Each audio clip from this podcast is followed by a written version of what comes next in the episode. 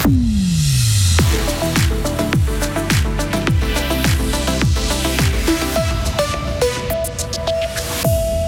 Rien d'hôtel qu'un mondial pour attirer les fans de hockey sur glace dans les hôtels fribourgeois. C'est ce qu'espère le canton qui est prêt à mettre 4 millions de francs sur la table.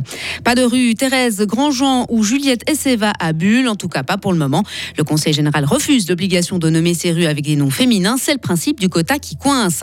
Des centaines de victimes, des otages menacés de mort, des frappes aériennes, l'offensive du Hamas en Israël et ses conséquences mettent la région à feu et à sang. Et pour la météo de ce mardi, soleil et 25 degrés. N'est qu'en fin de semaine que le temps va quelque peu euh, se gâter. Mardi 10 octobre 2023. Bonjour Sarah Camporini. Bonjour Mike, bonjour à toutes et à tous.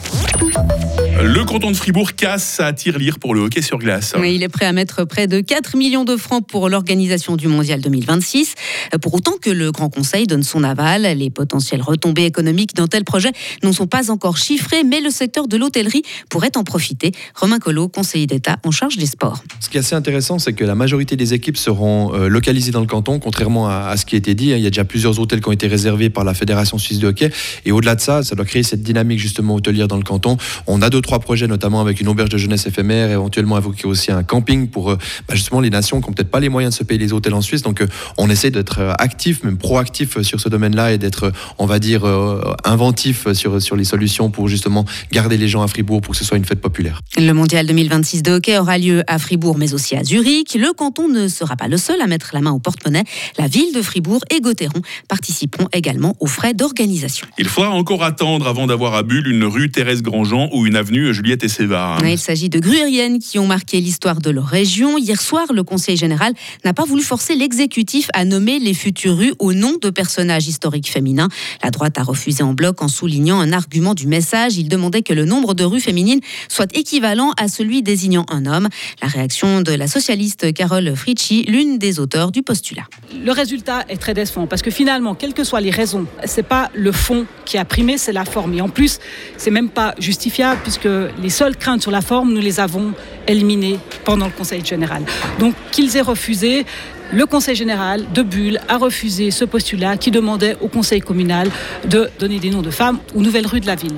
Et finalement, on a voté contre l'égalité, ce qui pour moi est un vote conservateur et euh, très décevant. Et rappelons que le Parti socialiste bullois avait collé 17 noms de femmes sur les murs de la ville à l'occasion de la grève féministe en juin dernier. Près de 1600 morts euh, de part et d'autre, Sarah. Mais aussi des dizaines de victimes parmi des ressortissants étrangers. C'est le bilan après trois jours euh, du début de l'offensive déclenchée par le Hamas au Proche-Orient. Le mouvement islamiste menace d'exécuter les otages israéliens qu'il détient en réaction aux frappes menées par Israël sur la bande de Gaza. Selon le gouvernement israélien, plus d'une centaine de personnes ont été enlevées dans l'État hébreu par le Hamas.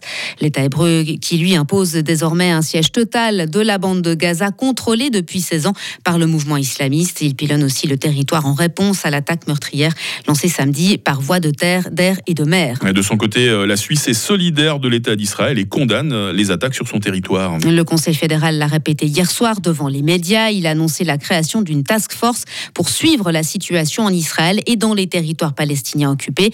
Le ministre des Affaires étrangères, Ignacio Cassis, demande à tous les acteurs de faire preuve de retenue et de travailler à instaurer au plus vite un cessez-le-feu. Ignacio Cassis a répété l'attachement de la Suisse à une solution à deux États. La solution de paix à deux États reste la solution que la Suisse veut. Nous n'avons pas changé d'idée de ça. Il faut juste aussi réfléchir aux prochaines étapes. Qu'est-ce qui se passe si euh, on devait imaginer une autre solution? Ce serait probablement la fin d'Israël, vu la démographie qu'il y a dans la région.